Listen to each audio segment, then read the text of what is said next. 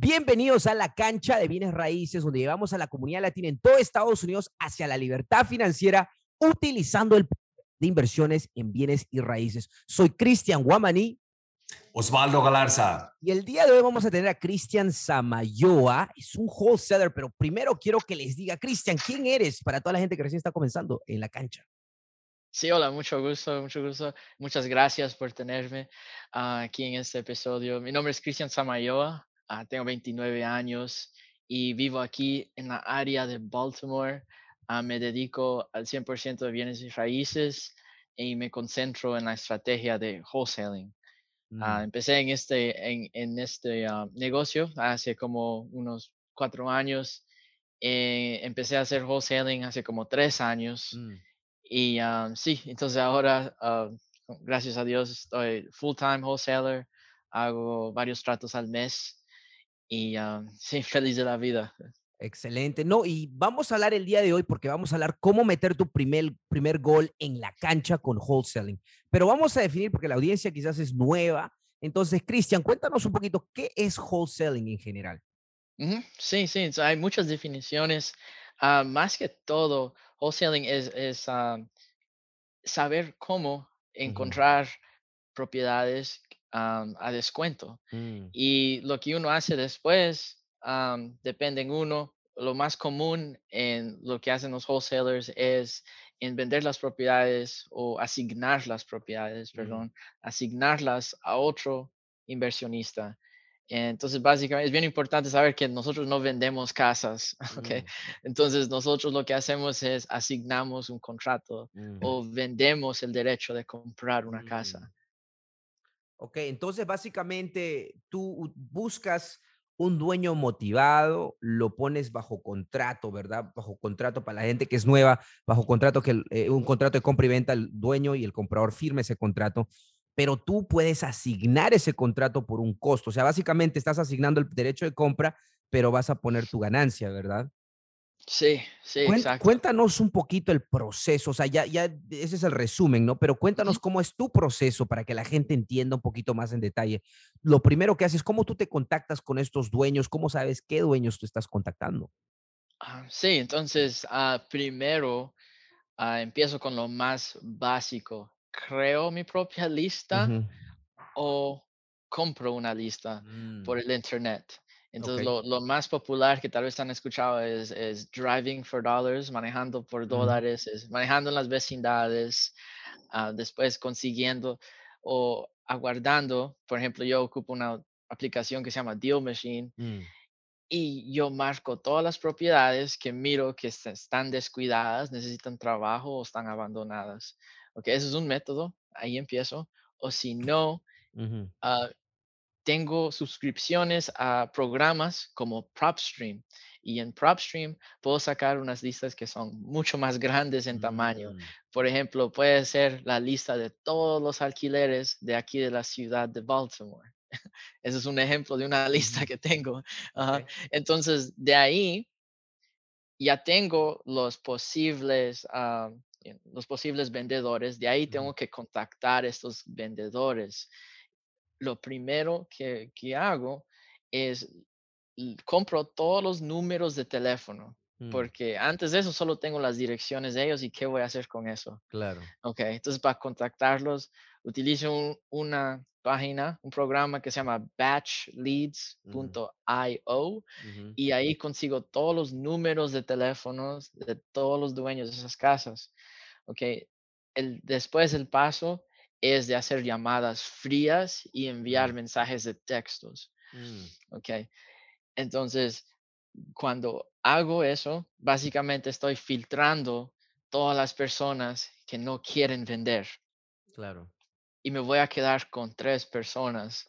Van a ver las personas que quieren vender a un precio retail, las personas que no pude contactarme y las personas que sí están dispuestos a vender a un descuento, uh, entrecambiando rapidez en la transacción.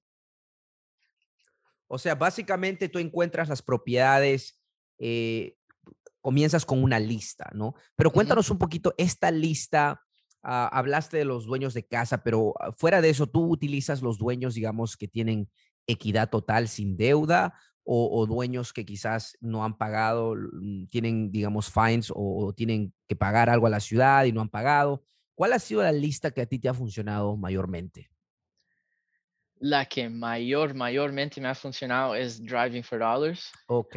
Ok, es, eh, pero después la segunda, y no está mucho más atrás, es las listas de, dueños que alquilan casas.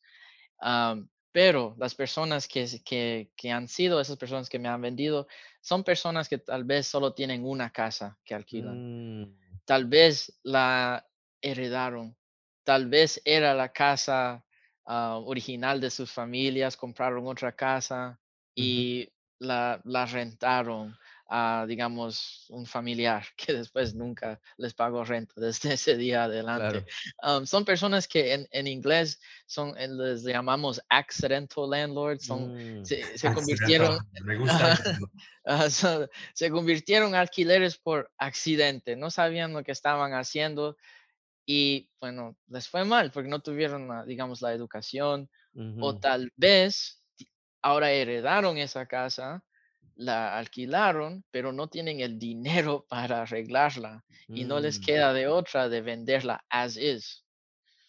Entonces, Cristian, una, pregunta, hablando, hablando de accidentes. Yo, yo empecé, cuando empecé en bienes y raíces, eh, eh, empecé a hacer wholesaling por accidente, por accidente, porque fui a una reunión, no sabía de qué se trataba y estaban hablando de wholesaling, me interesé y empecé a, empecé a hacer ¿Cómo, ¿Cómo tú empezaste? ¿Por qué te interesó wholesale específicamente? ¿Y, ¿Y, cuánto, ya me dices que tienes como dos, tres años haciéndolo, ¿piensas seguir haciendo esto por largo plazo? ¿Cuál es tu, tu plan a, largo plazo?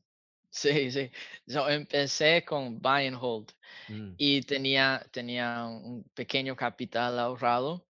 Okay, entonces compré mi primera propiedad, después compré la segunda, pero y, y fue solo meses después compré la segunda y bueno, me quedé con bien poco dinero después.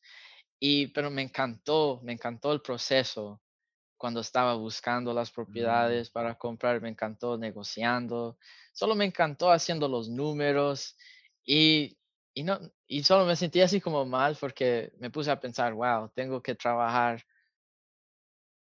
tanto tiempo para poder ahorrar dinero de nuevo para seguir comprando más casas. Mm. Entonces ahí es cuando empecé a ver qué puedo hacer ahora. Entonces pensé en hacer un agente, pensé en hacer varias cosas y bueno, tuve la idea y, siempre es mi idea y es, es, mi plan y eh, por eso sigue la segunda parte de la pregunta. Ah, mi plan era hacerme bien bueno en encontrando propiedades a descuentos Mm. asignándolas, ahorrando ese capital y poco a poco voy a empezar a comprarlas para mí y lo que últimamente espero hacer es un día mi, mi ah, objetivo principal en mi negocio va a ser hacer el marketeo, pero solo para encontrar las propiedades para mí mm. y bien pocas asignar. Entonces, al momento es al revés, pero poco a poco quiero hacer, hacerlo al revés y quiero encontrar para mí y asignar bien pocas. No, me encanta eso, me encanta. Yo conozco eh, gente que hace eso, han llegado a ser wholesalers muy grandes y, y ahora, por ejemplo, lo que hacen es eh, mantienen las mejores propiedades para ellos y las que a lo mejor no están tan buenas, simplemente las asignan. Y no, ese es un plan excelente, Cristian, porque tú aprendes cómo conseguir buenos tratos, obviamente. Excelente. Y, algo interesante tú ah, también que básicamente tú puedes hacer eh, wholesaling regular, pero imagínate aprender las estrategias que a mí me encanta hablar como el financiamiento del dueño, cuando tú encuentres un dueño que quizás no quiera aceptar los términos tradicionales a un precio tradicional, ¿no? De wholesaling, tú puedes quizás, número uno, eh, ponerlo bajo contrato con el financiamiento del dueño y asignarlo a alguien porque puedes utilizar al dueño como un, uh, te digo? un dinero privado o corto plazo barato o también tú puedes encontrar esos tratos y comprarlas tú. Entonces es increíble wholesaling, me encanta porque tú estás expuesto y eso es lo que yo digo siempre en la cancha. La cancha y bienes raíces es un ecosistema amplio. Tenemos a Fix and Flippers, las personas que compran, arreglan, venden. los buy and hold investors, los inversionistas que sostienen, retienen a largo plazo, los wholesalers que encuentran buenos tratos y asignan o venden el contrato a estos inversionistas. Tenemos a las personas que prestan dinero a corto plazo privado. Entonces, y no solo eso, o sea, tenemos todo agentes, prestamistas y en todo eso es importante entender todo el ecosistema y los wholesalers son extremadamente importantes, específicamente para ustedes que quieren meter un gol en la cancha. No dependan solo de un agente. Tienen que tener un wholesaler, dos wholesalers, tres agentes. Si tienen unas conexiones con wholesalers y con agentes, van a tener un flow o un embudo o, ¿cómo se dice? Un flow de, de tratos cada semana. Entonces, si el problema es, tienen el dinero, pero no tienen los tratos, tienen que crear esas conexiones con wholesalers, con agentes, tienen que estar en la cancha y bienes raíces. Por eso traemos a Cristian para que defina qué es wholesaling, el proceso y nos dé consejos cómo ustedes pueden crear una relación con wholesalers. Y eso es algo, lo siguiente, Cristian, cuéntanos un poquito de eso. Tú como wholesaler, por ejemplo, tú estás asignando contratos eh, cada mes. Entonces, cuéntanos qué es lo que tú quieres escuchar de una persona que, te dice, Cristian, me, interesa este trato, eh, hay que hacer, y, digamos, hay cinco compradores, ¿no? Cinco compradores que quieren el trato. ¿Tú a cuál comprador le das el trato? ¿Qué es lo que quieres escuchar? ¿Qué es lo que quieres que ellos hagan para que tú les des el trato, básicamente? Ok. Bueno, básicamente la, manera que lo hago es, enseño la casa, hago como un showing, un walkthrough, inspection, como lo quieran llamar. Ok, después les digo a todos que les digo, ok, para, digamos, mañana en la, en la tarde o a tal hora, ah, que me envíen su best and final. Mm. Eh, no, no, no quiero hacer nada así como en subasta. Mm. Ah, a veces hay personas que así ahí me quieren agarrar por la esquina y me dicen, hey, mira, te, te voy a dar. yo, les, yo les digo, miren, no, no, no lo puedo hacer así. Quiero que todos tengan la oportunidad de hacer sus números. Yo sé que no es algo que aquí, aquí mismo solo me pueden you know, dar un número. Quiero que hagan sus calculaciones bien. Mm. Y para mañana a las seis antes o antes, envíenme un email o un mensaje de text con su best and final. Eso es todo. Quiero, quiero darle la oportunidad a todos que hagan sus números. No, no quiero no, no, quiero así como solo dar un trato así como por la esquina. Wow, este es, ese es un buen problema, un buen problema que tienes, Cristian, ahora. ¿Está pasando solamente en este mercado o siempre es así? Es decir, tú tienes un deal y siempre tienes personas que están listas para comprarte. ¿Siempre pasa eso o, no siempre? No, no siempre, no siempre.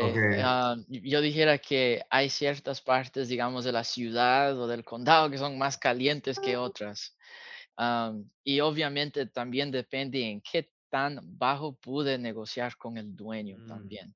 Esas son dos cosas que, que, pueden definir, pero a veces si lo, si, lo puede, si lo puede negociar a un descuento bien bajo y es en una área que es caliente, bueno, se llenan, se llenan de personas. Ah, y, y, fue chistoso porque Cristian, cabal, hoy tuve un showing y como tú mencionaste, cinco personas, cinco personas llegaron hoy mismo. So, mm. Y todos querían comprar, todos están interesados en comprarla. Se, se miran que tal, puedo echar de ver que hay algunos sí, otros tal vez es un poco demasiado el proyecto, pero... Tienes, tienes tú, pero usualmente cuando, bueno, últimamente cuando compraba yo propiedades, compraba mucho de wholesalers y había wholesalers que me llamaban directamente a mí antes de hacer los showings. ¿Tú tienes como un VIP, una lista de VIP buyers, digamos, o siempre quieres dar la oportunidad a todos para que vengan y compren y, miren la, la, propiedad? Porque obviamente a veces tú sabes la propiedad está ocupada, no quieres molestar al dueño, al inquilino. Es mucho más fácil si tienes a alguien que es muy serio que ya tiene experiencia, lo llamas y haces negocios directamente con él. ¿Pasa eso contigo? A veces haces, haces esas excepciones, digamos. E, eso fue un buen ejemplo. Okay, si yo tengo la libertad, tengo acceso a la propiedad, tengo un lockbox, mm. okay, ahí dejo que todos tengan la oportunidad, okay. Pero hay algunos casos, especialmente ahora después de COVID, si las personas viven en esa propiedad y tal vez son ancianos o mayores de edad no quieren muchas personas entrando y saliendo de la casa y también no quieren que gente entren a la casa sin que ellos estén ahí. Y en esos casos específicos, sí, es algo como un VIP, miro a mi lista, digo, bueno, ¿quién me ha estado llamando y llamando que quiere una casa ahí en Dundalk? Ok, entonces, okay, entonces, pero es porque, no, no, no, es porque, digamos, la, la, la mera razón es porque no quiero perder esta oportunidad no, no quiero perder la oportunidad, entonces los voy a enviar a las personas que yo, que yo conozco, que sí son súper serios, que me han, hemos hecho negocios juntos. Con ellos, sí, porque solo tengo el tiempo limitado para enseñar la propiedad. En esos ejemplos, sí, es como una lista como VIP. Mm. Perfecto, perfecto. Una, una pregunta, Cristian. Tú, eh, Tú utilizas un contrato bastante simple, ¿verdad? Para, para ponerlo en contrato, pero siempre, siempre tú utilizas un contrato que sea asignable. No cualquier contrato es asignable, ¿verdad? Esto para las personas nuevas que están mirando es muy, muy importante, ¿verdad? Tener un contrato donde que diga que tú puedes asignar el contrato a otro, a otro inversionista, ¿verdad? Sí, eso es bien importante. Oh, les voy a decir siempre, yo no soy un abogado, pero yo he conocido, uh, hablado con varios abogados, si están aquí en Maryland, pero eh, no es mi consejo, hablen con sus propios abogados también, pero aquí en Maryland, la información que a mí me han dado es que todo se puede asignar con solo que diga que no se puede asignar. Entonces, si no menciona nada de asignamiento, se puede asignar. Pero, por ejemplo, el, el MAR, el, el ah, contrato que utilizan los realtors aquí en Maryland, específicamente dice que no se puede asignar. Correcto. Con solo, que, con solo que diga que no se pueda, se puede. Ya, no, ah, es, muy importante. Es muy importante. Y yo siempre les aconsejo a las personas que así piensen que ustedes van a quedarse con la casa. Es muy importante tener un contrato que ustedes puedan asignar, porque ¿qué pasa si a lo mejor no consiguen el préstamo o algo pasa y no pueden pagarlo? Entonces ellos tienen la oportunidad de tomar ese contrato y asignar a alguien más. Entonces es un contrato muy, muy importante. Creo que tú, Cristian, lo compartiste un día en, la, en, en, en uno de, los, eh, de las plataformas para que las personas utilicen ese, ese contrato. Muy importante. Correcto, no, es muy importante porque hablamos de que tú pones propiedades bajo contrato directo con el dueño y en ese contrato tiene que decir, especificar que va a ser asignado o que, o que no tiene que especificar que no puede ser asignado y de esa manera tú puedes asignar el contrato. Ya con ese sería otro contrato de asignación entre tú, el wholesaler, y el que va a comprar la propiedad, ¿correcto? Sí, sí. entonces, tengo que hacer muy, muy importante aclarar eso. Y, y, pues bueno, entonces tú cuando hay un comprador que de tus, de tus tratos que ya lo tienes bajo contrato, tú quieres, alguna vez te han dado a ti el comprobante de fondo de una y decir, mira, aquí está el cash, lo tengo el cash, estoy listo para cerrar. Tú, me imagino, como wholesaler, tú elegirías una oferta cash en, en contra una oferta con préstamo Harmony, ¿correcto? ¿O cómo tú eliges, cómo tú lo ves? O sea, por eso te digo, ¿cuál es la mejor eh, oferta o la oferta ideal de un comprador? Como mm, wholesaler. Bueno, sí, eso sería súper ideal, pero yo dijera que tal vez el 80% de todos los tratos que he hecho han sido con hard money o mm. private money. Ah, que yo pueda pensar, son bien pocos los que yo sé que fueron cash, cash, efectivos. Porque yo puedo ver el HUD y ahí puedo ver si, si trajeron dinero de, de, un, de un hard money.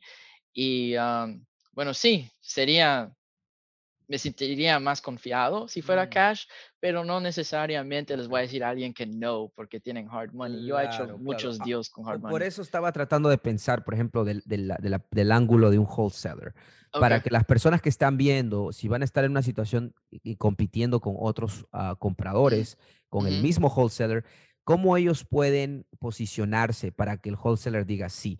En el caso que tú haces, por ejemplo, tú haces un deadline, ¿verdad? Entonces, ahí el que da más, mejor, menos contingencia, el que cierre más rápido. ¿Qué es lo que estás viendo tú cuando eliges un comprador? Ok, ya no, es buen punto. Bueno, sí, hay una cosa que sí, a veces prefiero, si, digamos, si tengo dos alguien me está ofreciendo un poquito más y otro un poquito menos, pero que me estaba ofreciendo un poquito menos me dice que pueden cerrar en 15 días y, y me dice, hey, solo hacer el contrato en 15 días, es cash. Mm. Yo tomaría tal vez el que me dice que puede hacerlo bien rápido. A veces hay personas que me dicen, ok, te voy a ofrecer tanto, pero necesito 35, 40, algo así, like, no le hago mucho caso a esa oferta. Entonces, si es mm. demasiado tiempo, no. Si es un poco, ah, ok, sí. Entonces el tiempo sí cuenta bastante porque me deja saber qué confiados están. Ya, ¿y tú pides comprobante de fondo o tú confías?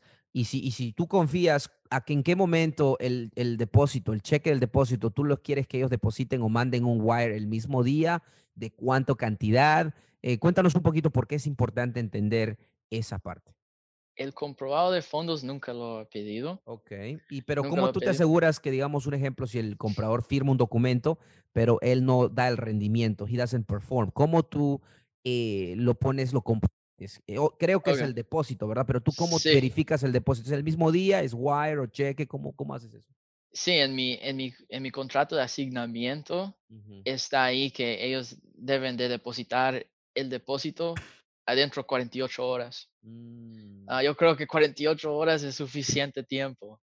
Ok, si, si, no lo depositan en 48 horas, el contrato dice que es null and void, ya no existe. Mm. Entonces, así es como lo hago y dependiendo de la cantidad del el depósito, depende bastante en el precio de la propiedad. Entonces, a, veces solo pido como 2,000 si es un poco más, 5 mil. Pienso que lo más caro ha sido como 10 mil en una ocasión, mm. pero normalmente es alrededor como de 5 mil en las propiedades que yo estoy asignando.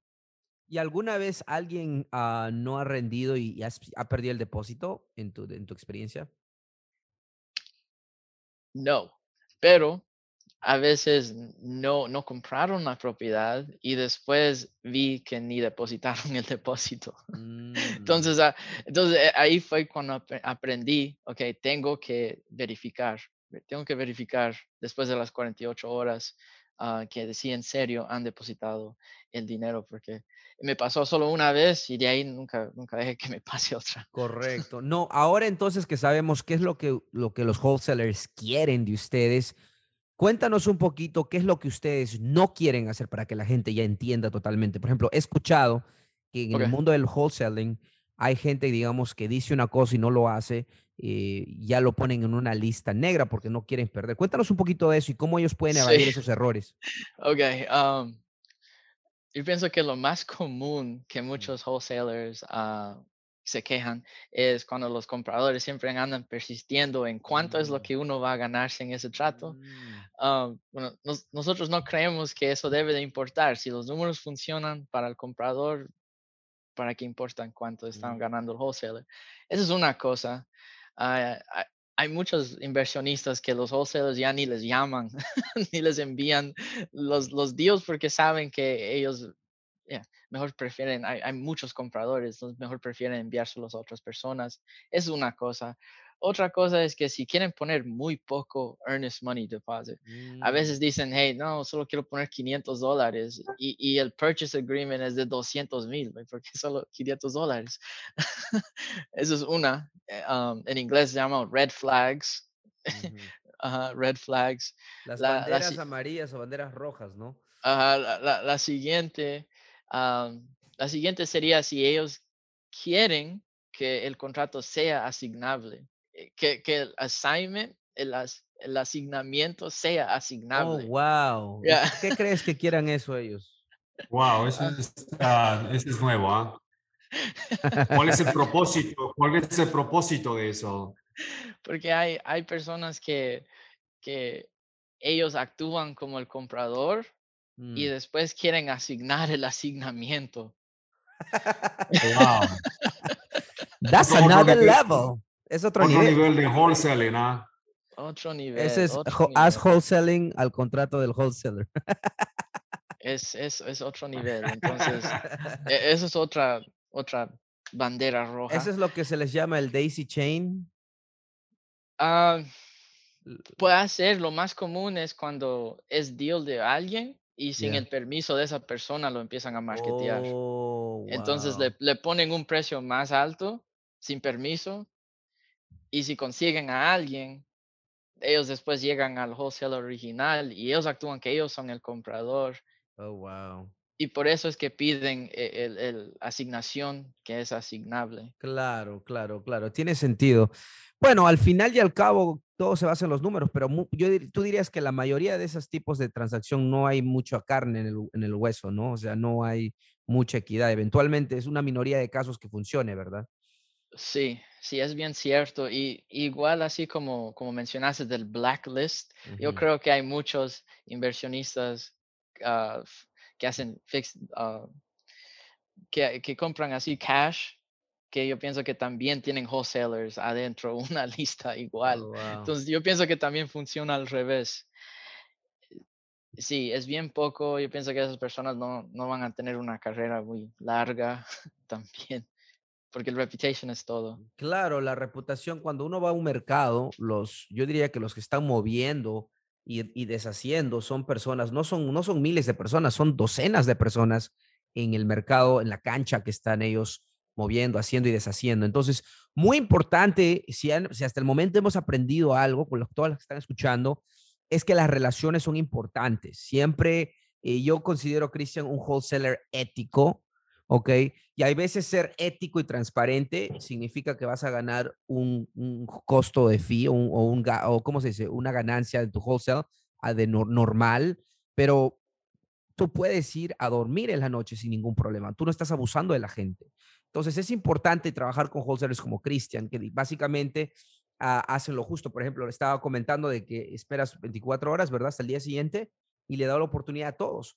¿Ok? Entonces eso para mí es, un buen atributo, Oswaldo. ¿Tú qué opinas de eso? Tú que has lidiado con muchos wholesalers, ¿cómo podrías definir, eh, Oswaldo, un buen wholesaler, un bad wholesaler? Sí, no, definitivamente.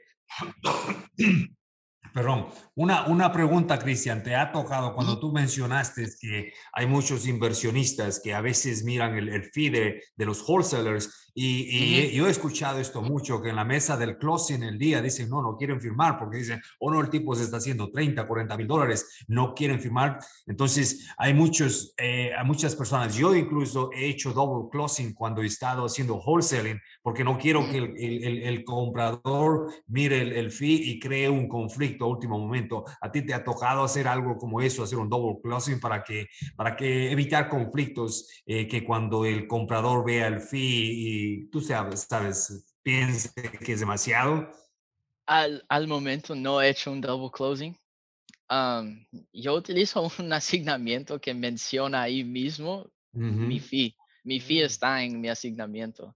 Okay. Entonces, en, en, mi, en mi contrato menciona que el, eh, el cash buyer va a comprar la propiedad por, un ejemplo, 100 mil. Y va a decir más el asignamiento de en ese ejemplo. Y, eso, y eso, Cristian, ah, porque yo he visto contratos de, de, de, de wholesalers que donde mencionan el asignamiento, entonces yo como comprador, antes de firmar el contrato, yo sé cuánto el wholesaler va a hacer, pero hay wholesalers que no ponen el asignamiento. ¿Eso está bien o, o, o, es, es, normal es, esa práctica? La, la, verdad, yo, lo, yo siempre lo he hecho así.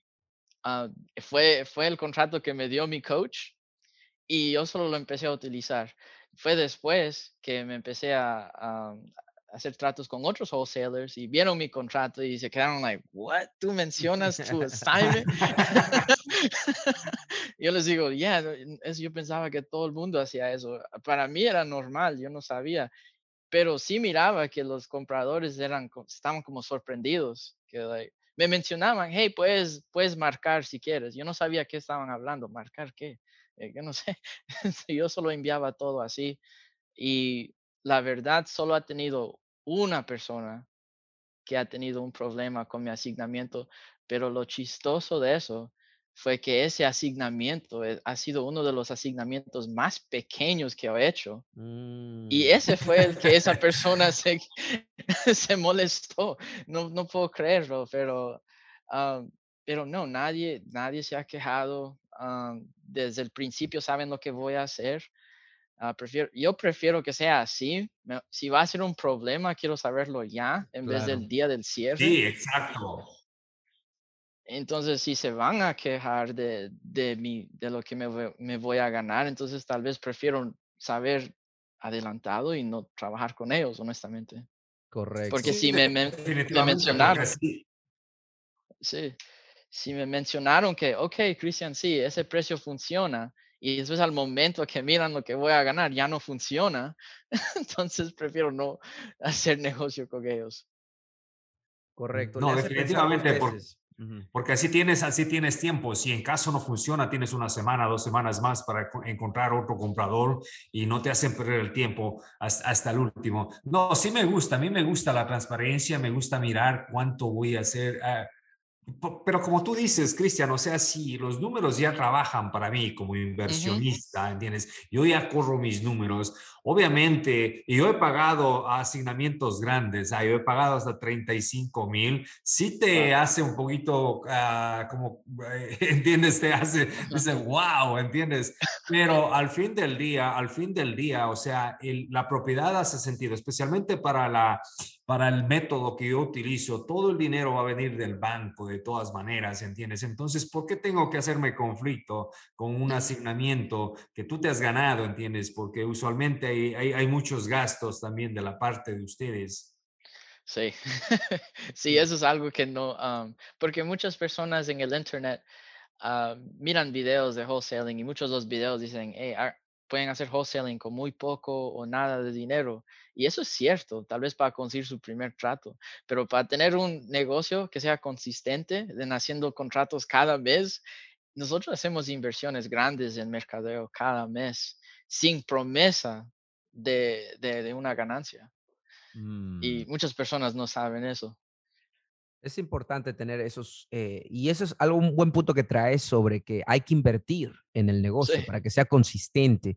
Pero para la gente que quizás no, no, ha hecho su primer trato, Cristian, ¿qué consejo les puedes dar eh, para que, digamos, recién están comenzando, han hablado con un hard money, ya tienen la carta y qué es lo primero que te tienen que decir? ¿Cómo ellos entran a la puerta para crear una buena relación con un wholesaler? bueno, si yo fuera ellos, Ah, yo seguiría el ejemplo de muchos de los que yo miro, que muchos de los que yo les vendo tratos que hacen uh, buying hold y fix and flip. Y muchos de ellos siempre están haciendo seguimiento con los wholesalers, con mm. nosotros. Entonces, la misma manera que yo hago seguimiento con los vendedores, ellos hacen seguimiento conmigo. Entonces, tal vez hacen seguimiento cada semana, cada 15 días, yo no sé, siempre, siempre están enfrente eso me hace saber que ellos están confiados, eh, se sienten confiados y que están listos para comprar tratos. Y eso es una muy buena manera mm. porque en inglés les dicen, you'll be top of mind. Entonces, mm. cuando aparece un deal, bueno, si tal persona me ha estado mensajeando cada semana, voy a pensar en él bien rápido.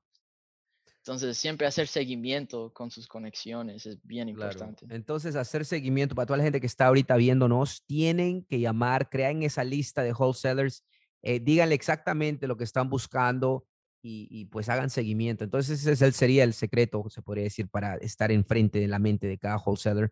Porque si yo te estoy llamando cada semana y te digo qué trato necesito o estoy buscando y tú tienes ese trato, tú me lo, yo voy a ser la primera persona que vas a pensar, ¿sí o no? Sí, claro, claro. Excelente. Así como mencionó Osvaldo, listas VIP. Si aparece ese día que, que solo tengo una oportunidad para verlo con, con, los compradores, bueno, esa persona que me ha estado así enfrente, ellos van a tener esa oportunidad. Excelente. Bueno, hablamos de qué es wholesaling, el proceso, hablamos de unos muchos consejos que nos dio Cristian sobre, número uno, cómo comunicarnos con un wholesaler, qué es lo que quieren escuchar. Número dos, ¿qué no hacer?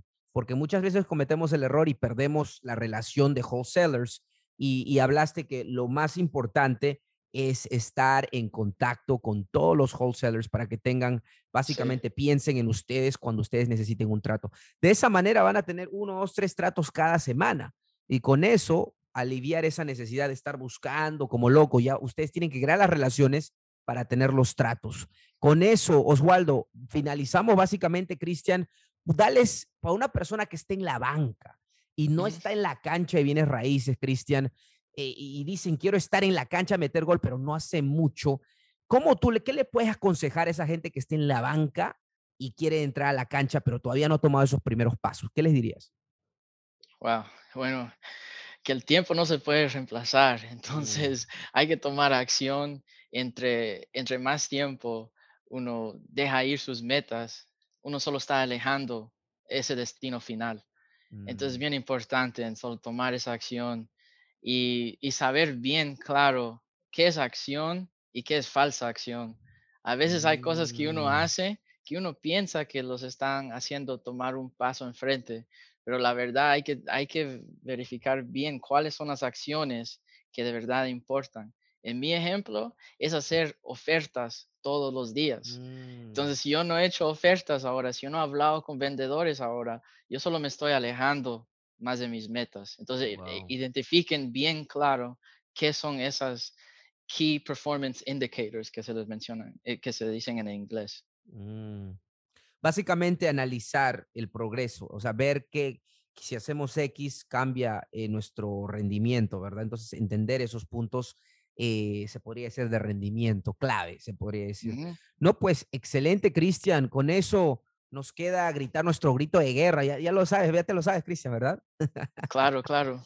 ok, con eso, señores, nos despedimos, pero siempre diciendo la última pregunta del millón. Señores, ¿dónde estamos? En, la, cancha. Gracias, Cristian. Estamos en contacto. Gracias, Cristian. Hasta luego.